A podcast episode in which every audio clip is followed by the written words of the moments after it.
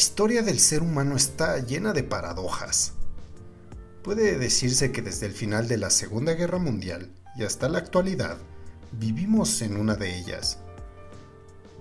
Y tal vez te estarás preguntando, ¿de qué está hablando este individuo?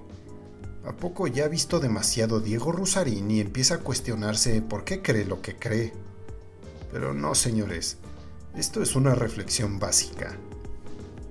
Verán, de la paradoja de la que estoy hablando es acerca de cómo el desarrollo de las bombas nucleares, las armas más destructivas jamás creadas por el ser humano y con el potencial de reducir nuestro planeta varias veces a cenizas, han supuesto precisamente el mayor garante de la paz en el mundo, actuando en numerosas ocasiones como pedal de freno a una escalada bélica con consecuencias terribles y un potencial de destrucción en todo el orbe y el mejor ejemplo de esto lo encontramos en la Guerra Fría, donde las dos superpotencias nucleares de la época solo se limitaron a mentarse la madre y a verse feo, pero jamás se agarraron a madrazos de forma directa, pues aquello supondría un apocalipsis nuclear. El 16 de julio de 1945, a las 5 de la mañana con 29 minutos, la vida en el planeta Tierra se transformó. Y en aquel instante, las visiones de un hombre en particular cambiaron para siempre. Este hombre era el físico Robert Oppenheimer, director del proyecto Manhattan, el cual era un proyecto creado por el gobierno de los Estados Unidos destinado al desarrollo de armas atómicas y de esa forma poderle ganar a los nazis y a los soviéticos la carrera armamentística. Cuando Oppenheimer presenció en Álamo Gordo, Nuevo México, la bola de fuego que ardía con el calor de un pequeño sol y que es previa al hongo nuclear durante la prueba Trinity, el nombre clave que recibió la detonación del dispositivo nuclear, afirmó que el mundo ya nunca volvería a ser igual y según cuenta la leyenda, el científico pronunció una frase extraída del poema épico hindú Bhagavad Gita.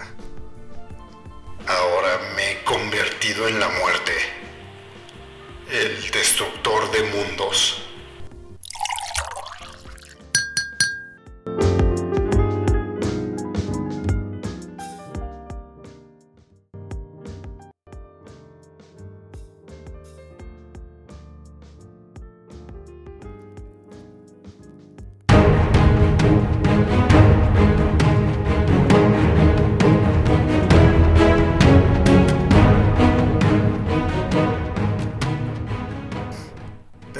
Empecemos por el inicio.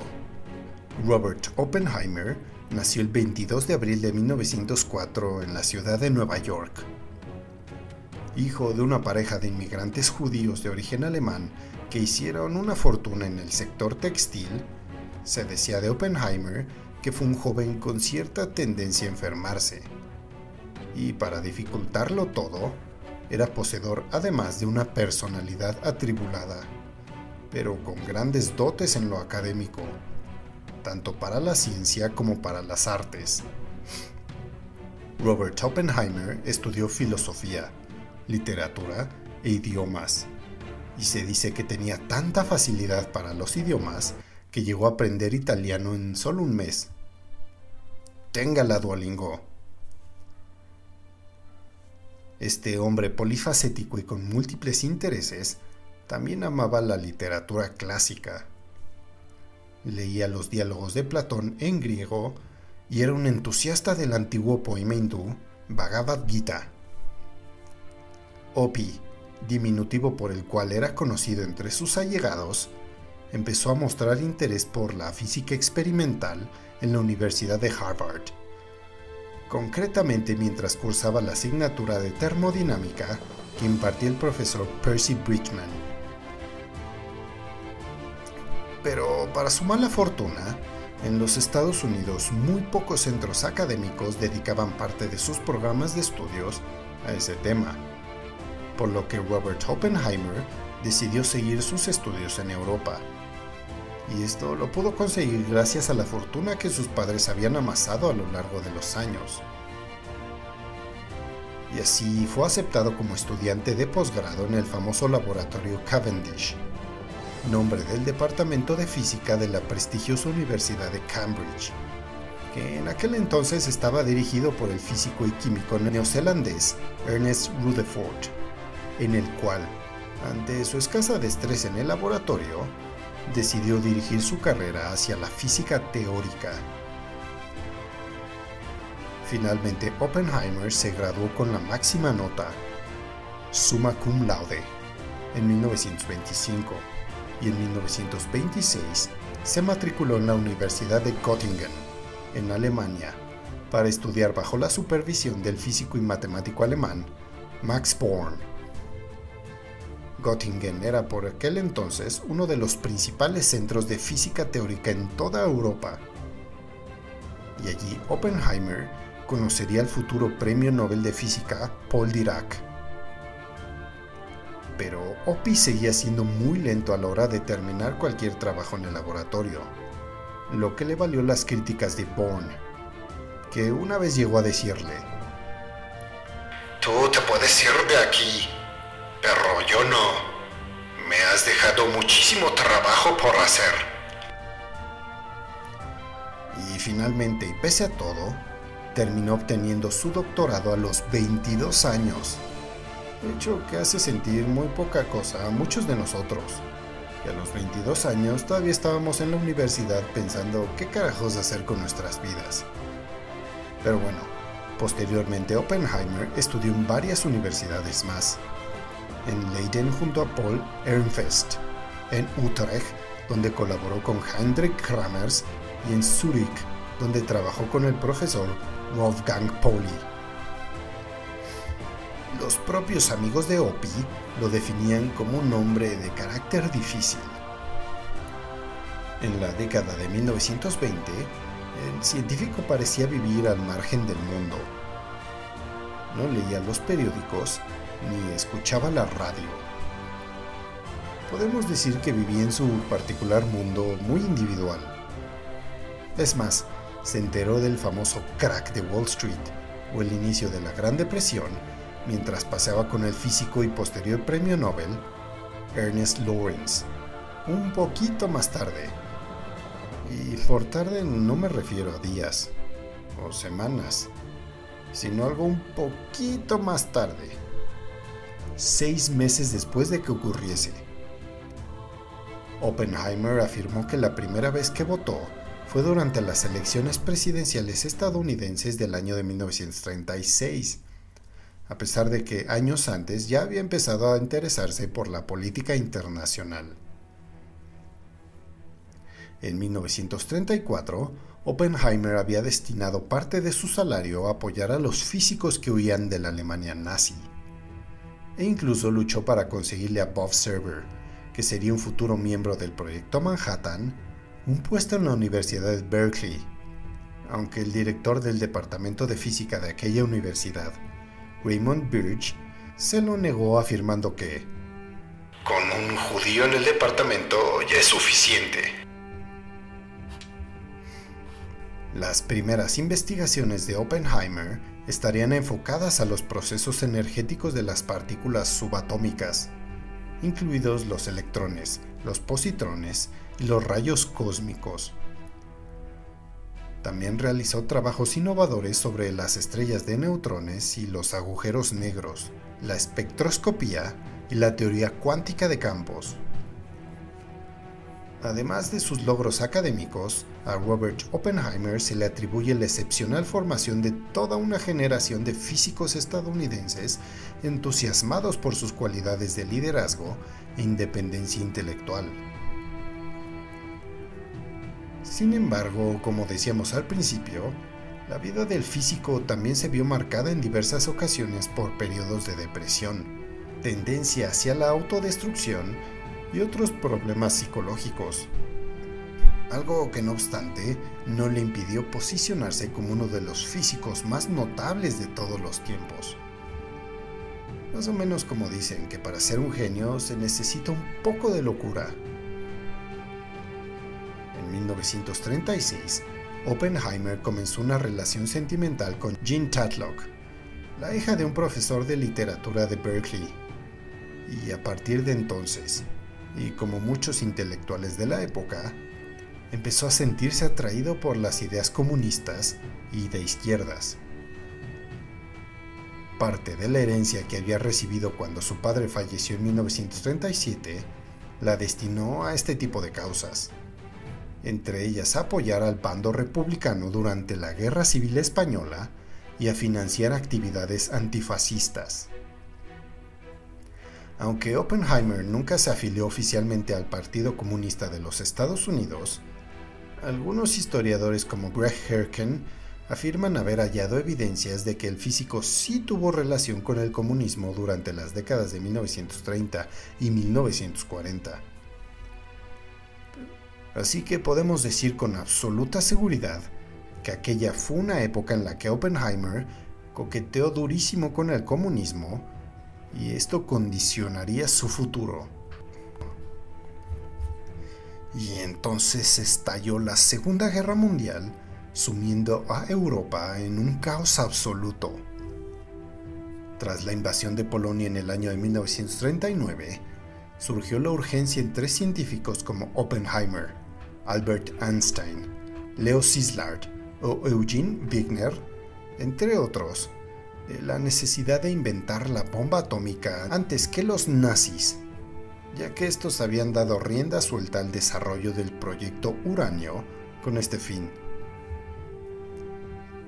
Y contra todo pronóstico, Robert Oppenheimer fue incluido en la lista de científicos que serían parte del elenco del Proyecto Manhattan a pesar de que el recién creado FBI había empezado a investigarle desde el año de 1941 para comprobar si éste militaba en el Partido Comunista de los Estados Unidos, cosa en la que no tuvieron éxito.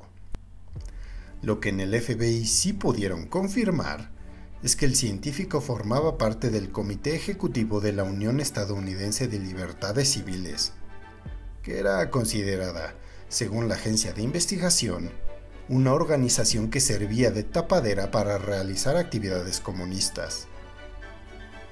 Y así, pronto Oppenheimer fue incluido en el índice de detención preventiva, una lista en la que figuraban todas aquellas personas que, en caso de una emergencia nacional, debían de ser arrestadas de inmediato por posar una amenaza para el gobierno de los Estados Unidos. Así que cuando el general Leslie Groves alto mando del proyecto Manhattan y supervisor de la construcción del Pentágono, puso al frente del proyecto a Robert Oppenheimer, se podrán ya imaginar cómo los controladores y conspiranoicos del FBI se pararon de chichis al escuchar aquello. El hecho es que el general Groves consideraba a Oppenheimer la persona más idónea para llevarlo a cabo, y le valía madres los informes del FBI. Él quería resultados pronto. Ya después se preocuparía por lo demás. Entonces Oppenheimer se dedicó en cuerpo y alma al éxito del proyecto Manhattan. Una de las primeras acciones de Oppenheimer fue albergar una escuela de verano sobre la teoría de las bombas en las instalaciones del proyecto en Berkeley, reuniendo a físicos europeos y a sus propios estudiantes. Este selecto grupo que incluía a Robert Serber, Emil Konopinski, Felix Bloch, Hans Beth y Edward Teller se preocuparon de calcular qué era necesario hacer y en qué orden para construir la bomba atómica. Cuando Teller expuso que existía una remota posibilidad de que la bomba generaría el calor suficiente para prenderle fuego a la atmósfera, Oppenheimer estuvo pues, un poquito preocupado por esa posibilidad y se reunió pronto con Arthur Compton en Michigan para discutirla. Y al mismo tiempo, las investigaciones del proyecto se adelantaban muchísimo en las universidades y en los muchos laboratorios por todo el país, planteando problemas pues tanto para la seguridad como para la cohesión misma del proyecto. Oppenheimer y el general Groves decidieron que se necesitaba un laboratorio centralizado y muy secreto. Y así, buscando un sitio, Robert Oppenheimer propuso una región de Nuevo México no muy lejos de su rancho. En una meseta cerca de Santa Fe, la capital de Nuevo México, se construyó rápidamente el laboratorio de los Álamos, un grupo banal de cuarteles rodeados del lodo. Allí consiguió Oppenheimer reunir a un grupo de los más brillantes físicos de la época, incluyendo Enrico Fermi, Richard Feynman, Robert R. Wilson y Victor Weisskopf, así como a Beth y Teller. A Oppenheimer se le reconocía su dominio de todos los aspectos científicos del proyecto y sus esfuerzos para manejar los conflictos de cultura inevitables entre científicos y militares de varias partes del mundo. Opie fue la imagen del proyecto para sus colegas científicos y ejerció su papel de director con gran prestancia. Víctor Weisskopf lo expresó así. No dirigió desde la oficina central. Estaba presente intelectual y hasta físicamente en cada paso decisivo. Estaba presente en el laboratorio o en las salas de seminario cuando se medía un nuevo efecto, cuando se concebía una nueva idea. No era tanto por las ideas que aportaba algunas veces, sino que su influencia principal venía de algo más. Fue su presencia continua e intensa, que produjo en todos nosotros un sentido de participación directa. Él creó aquella atmósfera única de entusiasmo y desafío que impregnó el lugar durante todo su periodo. Y finalmente el trabajo colectivo de los científicos en los Álamos tuvo su primer éxito en la primera explosión nuclear cerca del pueblo de Álamo Gordo en Nuevo México, el día 16 de julio de 1945. A esta prueba, Oppenheimer la nombró Trinity y más tarde explicó que se basó en un verso del poeta John Donne. Según el historiador Greg Herken, es posible que este nombre fuera una alusión a John Tatlock, quien le dio a conocer la obra de Donne cuando estos eran pareja en los años de 1930.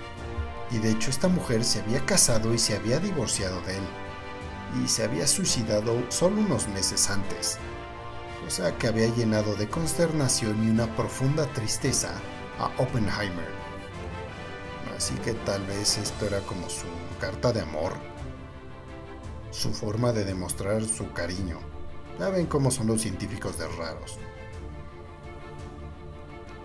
Y este, mientras presenciaba esta primera explosión atómica en el planeta Tierra, pensó en un verso del texto hindú, el Bhagavad Gita, si el esplendor de un millar de soles brillasen al unísono en el cielo, sería como el esplendor de la creación.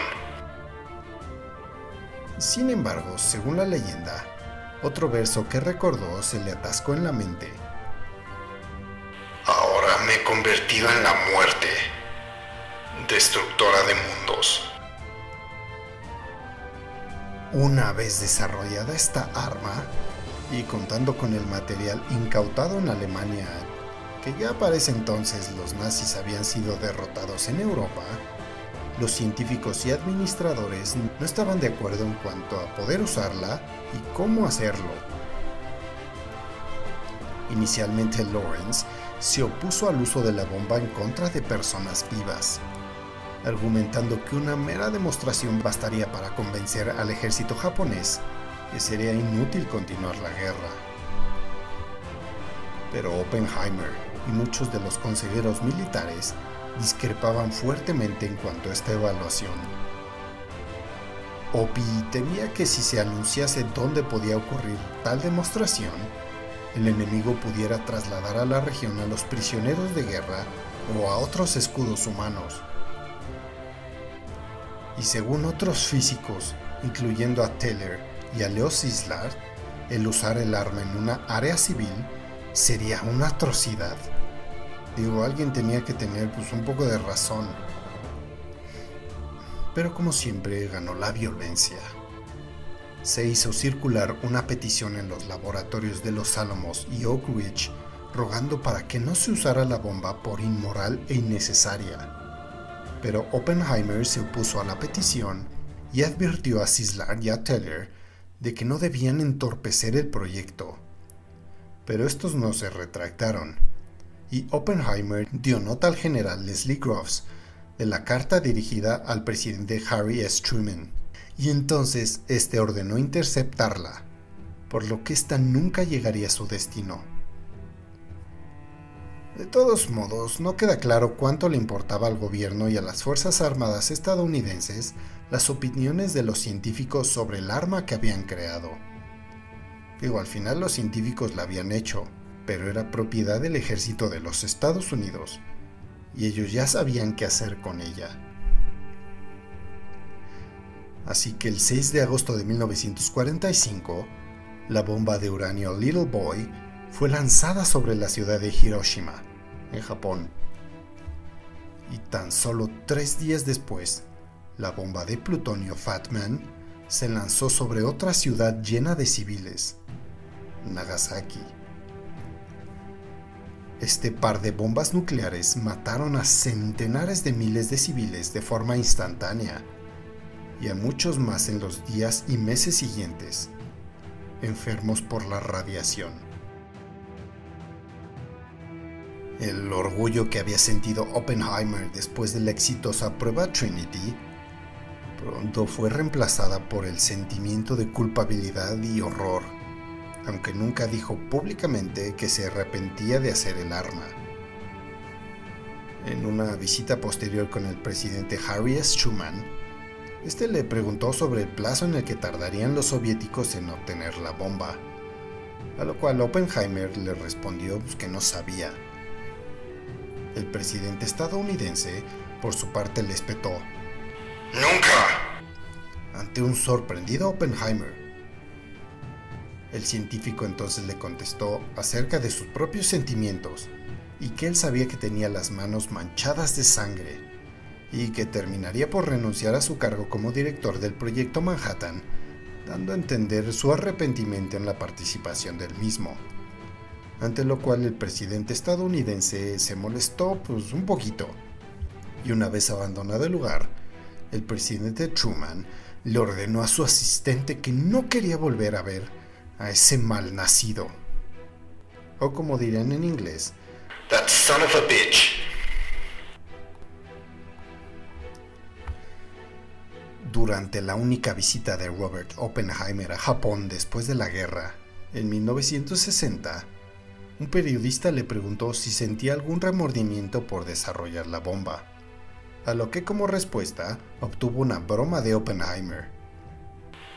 No es que me sienta mal, solo es que no me siento peor hoy de lo que ayer me sentía. Posteriormente, entre 1947 y 1952, Oppenheimer pasaría a ocupar el cargo de presidente del Comité Asesor General de la Comisión de Energía Atómica de los Estados Unidos, desde donde se opuso al desarrollo de la bomba de hidrógeno. En su papel como consejero político del GAC, y debido a las sombras que se cernían sobre él por su simpatía con los comunistas, Oppenheimer se había fraguado muchos enemigos, sobre todo en el FBI, que era entonces dirigido por el siempre simpático conspiranoico y fascista J. Edgar Hoover. En 1953, Oppenheimer fue acusado de haber mantenido vínculos con el comunismo y de haber protegido a sospechosos de serlo durante su estancia en Alamogordo. Aunque estas acusaciones no pudieron probarse, le retiraron todas las acreditaciones de seguridad interrogado de manera despiadada e incluso humillado con detalles de su vida privada, pues Oppenheimer pues sí le gustaba eso de ser coscolino y de destruir hogares acostándose con las esposas de sus amigos. Este también fue acusado de estar en contra de la construcción de la bomba de hidrógeno. Vaya, como si aquello fuera algo malo. Según cuenta con todo detalle el historiador Greg Herken en su obra Brotherhood of the Bomb, o la Fraternidad de la Bomba, el gobierno estadounidense obligó a un general a declarar en falso y entonces se llevaron a cabo de manera ilícita grabaciones telefónicas para implicar directamente a Oppenheimer. Pero lo que no contaban es que la Federación de Científicos Estadounidenses saldría de inmediato en defensa de Robert Oppenheimer, convirtiéndolo en el símbolo de lo que puede llegar a ocurrirle a un científico, tras hacer un descubrimiento polémico, que se sume en un mar de dudas morales y por ello se convierte en una víctima de una cacería de brujas. Y no fue sino hasta el año de 1963 que el presidente Lyndon Johnson le hizo entrega del premio Enrico Fermi de la Comisión de Energía Atómica. Y en 1966, Robert Oppenheimer moriría como consecuencia de un cáncer de garganta. Y en el año 2014, el Departamento de Energía de los Estados Unidos publicó la transcripción completa y desclasificada de los juicios contra Oppenheimer. Y a pesar de que muchos de los detalles en este juicio ya eran conocidos, el material publicado confirmó que en realidad este científico siempre le fue leal a su país y reforzó su imagen de un hombre brillante, perseguido por la burocracia, los celos profesionales, y fue víctima de un juicio injusto. De Oppenheimer muchos científicos han sugerido que, de haber vivido lo suficiente como para ver sus predicciones sustentadas por experimentos, él hubiera ganado un Nobel de Física por su trabajo relacionado con el colapso gravitacional y las estrellas de neutrones. Quizá, y paradójicamente, no es el único Nobel que merezca su figura. Y así terminamos con la vida de un hombre que quiso emular a Prometeo, el titán que le arrebató el fuego a los dioses del Olimpo para dárselo a la humanidad. Pero en este caso la humanidad no usó este fuego atómico para su beneficio, sino que en su primer acto sería el de matar a miles de civiles inocentes para terminar una guerra, ya sea que cada quien lo quiera justificar o no. Robert Oppenheimer se convirtió en el padre de la bomba atómica, y aquel apodo lo seguiría atormentando por el resto de su vida. Sintonízanos el próximo mes para escuchar otra de estas biografías express yo soy José Jorge Primos, el vikingo mexicano. No sé si ya se acabaron su cafecito. Yo sí, así que me voy a servir otro. Hasta la próxima.